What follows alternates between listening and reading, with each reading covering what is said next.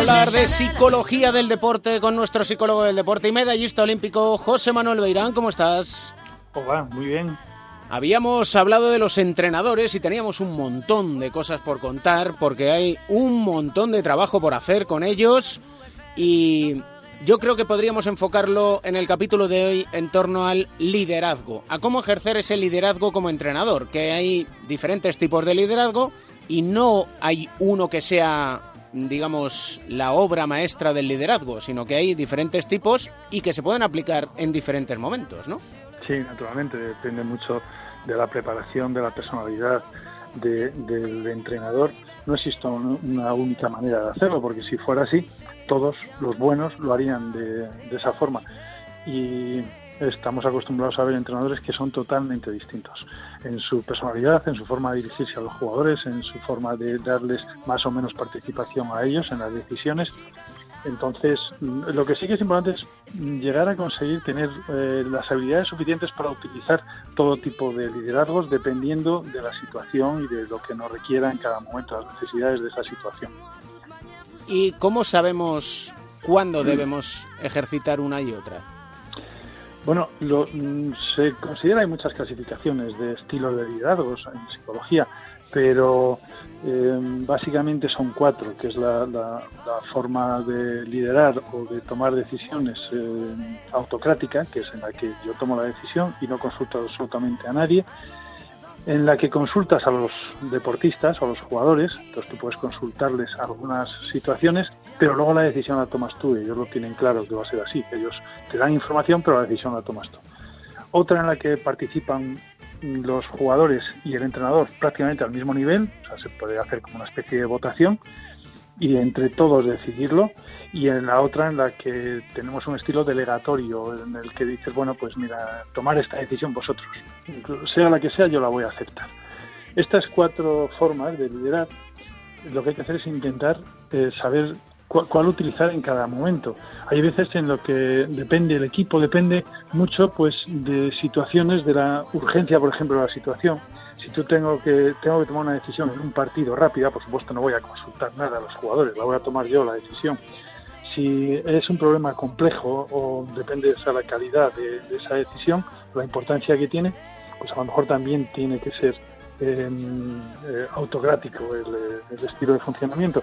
Pero a veces lo que necesitamos es comprometer al jugador, eh, ayudar a la cohesión del equipo, que los jugadores estén eh, convencidos de lo que tienen que hacer y en ese caso a lo mejor tenemos que dejarles que tomen más ellos la decisión. Yo creo que lo más importante es no copiar por copiar la conducta de otros entrenadores. Tú dices, bueno, este entrenador ha hecho esto en esta situación y le ha ido muy bien, lo voy a hacer yo. No, lo voy a hacer yo porque he pensado mm, todas las circunstancias y todo lo que hay alrededor de, esta decisión que tengo que tomar y quiero que tengo que hacerlo de esta manera.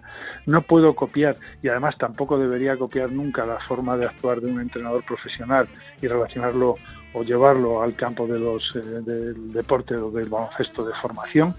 Tú ves un entrenador que, por ejemplo, eh, trata mal a los jugadores o les eh, o siempre utiliza siempre de una forma autocrática o de una forma más despectiva y a lo mejor le puede ir bien con un equipo de profesionales o a lo mejor le puede ir bien en un determinado momento. Yo no puedo utilizar ese mismo ese mismo estilo con los jóvenes totalmente distinto depende de, de muchas cosas. Lo importante es que yo tome esa decisión y luego sea capaz de analizar si lo he hecho bien o lo he hecho mal para ir aprendiendo como entrenador porque cada decisión que tomo es una, una oportunidad de mejorar como entrenador, sea buena o mala, porque si es mala o sale mal, yo también sé algo, si lo analizo bien ya sé que esa no es la forma en la que tenía que, haber actuado en ese momento.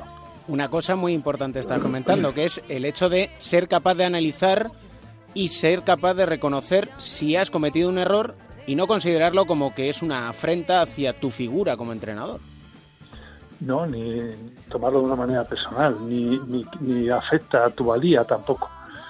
Lo que digan los demás o lo que digas tú. Primero eres tú el que tienes que ser capaz de analizar. Eso los jugadores eh, eh, tiene que ser igual. Tú tienes que ser capaz independientemente. Te basas en lo que te diga el entrenador, en el resultado, pero también tienes que ser capaz de analizarlo tú personalmente y decir esto lo he hecho bien o esto lo he hecho mal. Y un entrenador es lo mismo. Tiene que confiar él en sí mismo. No tiene que ver cuando tienes una crítica negativa, eh, lo primero que tendrías que hacer era aceptar que eso es una crítica, mirar a ver en qué tiene razón esa crítica, porque prácticamente todas las críticas a veces se pierden en la forma de hacerlas, pero pueden tener un fondo de razón. Tienes que aceptar si tienes razón e intentar entonces solucionar eso. Pero, mm, pero, pero no quedarte solo en la forma, es que me lo ha dicho de esta manera o es que parece que me está haciendo de menos. No, mm, yo creo que eh, analizo si lo estoy haciendo bien, si tiene razón en lo que me está diciendo esa persona que me está haciendo esa crítica y a partir de ahí pues intentar mejorar, no tomarlo nunca como una cosa personal. ¿Y estaría bien visto o sería recomendable si un entrenador ha cometido un error el compartirlo con sus jugadores? Algunas veces sí, algunas veces. Claro, lo que no puedes es un entrenador se equivoca exactamente igual que un árbitro y igual que un jugador. Se equivoca muchas veces. A veces solo se da cuenta él de esa equivocación, pero él lo sabe cuándo se ha equivocado y cuándo no se ha equivocado. Entonces hay veces que sí que puedes decir, oye, mira, a los jugadores, en esta ocasión, esta decisión que tomé, me equivoqué y tenía que haber hecho esto otro. Algunas veces en temas individuales, o sea, con un jugador, me equivoqué al sentarte o yo pensé que esto no lo habías hecho bien y luego he visto que sí. Es bueno que se lo diga de vez en cuando pero tampoco puede estar asumiendo continuamente errores delante de los jugadores, porque es muy importante la credibilidad. Las dos cosas te credibilidad. Que de vez en cuando digas, oye, yo también me equivoco y esto ha sido un error.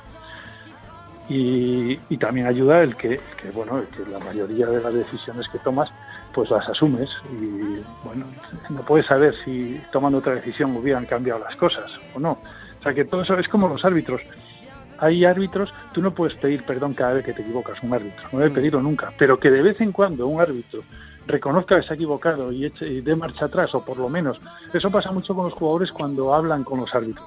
Yo oigo a muchos entrenadores, jugadores, que me dicen, yo fui al árbitro y le dije, te has equivocado, pero se lo dije bien. Y el jugador, el entrenador, el árbitro a veces em, lo reconoce y dice, sí, es cierto, me he equivocado, y no dice más. Eso le va a ayudar al jugador y al árbitro, a los dos lo que no quiere el árbitro es que si yo me he equivocado y como entrenador pasa lo mismo, se lo eches en cara o de forma pública, que se note, ¿no? o que parezca que estás echando al público encima. Eso sí que no lo va a aceptar, incluso aunque se haya equivocado. Pero es bueno para la credibilidad del, entrenador, del árbitro, de cualquiera que está liderando o tomando decisiones, que alguna vez eh, asuma ese rol. Y has dejado en el aire algo que yo creo que nos sirve para un próximo capítulo y es la diferencia entre un entrenador profesional y un entrenador de categorías inferiores, de base, que no pueden ejercer de la misma manera, que no pueden copiar. Y yo creo que podríamos en el próximo capítulo pensar cómo podrían actuar los entrenadores con los chavales jóvenes, si te parece bien. Sí, el objetivo es totalmente distinto. En un caso hay que valorar a los jugadores es sobre todo por los resultados y en el otro, aunque no nos olvidamos de los resultados, hay que valorarlos en función de su, de su mm, crecimiento personal, de su educación, que no es incompatible con tener buenos resultados y con mejorar como jugador, sino todo lo contrario. O sea, cuanto más pienso en eso, eh, también estoy ayudando al joven. Y en el caso de los profesionales igual sea, no, no es que no les trate como personas, les trato solo como jugadores. Si tú, yo les trato como personas, de vez en cuando ellos por lo menos perciben eso, también va a ser mucho más fácil conseguir buenos resultados con ellos. Y las diferencias entre los mayores y los jóvenes son muchas veces evidentes. Y los jóvenes, recordemos que tienen que lidiar, entre otras cosas, con la edad del pavo, que no es moco de pavo, que diría aquel. Así que así quedamos, si a, si a ti, maestro, te parece bien. Muy bien, me parece muy bien. Un auténtico placer, como siempre. Y para mí, hasta la próxima semana.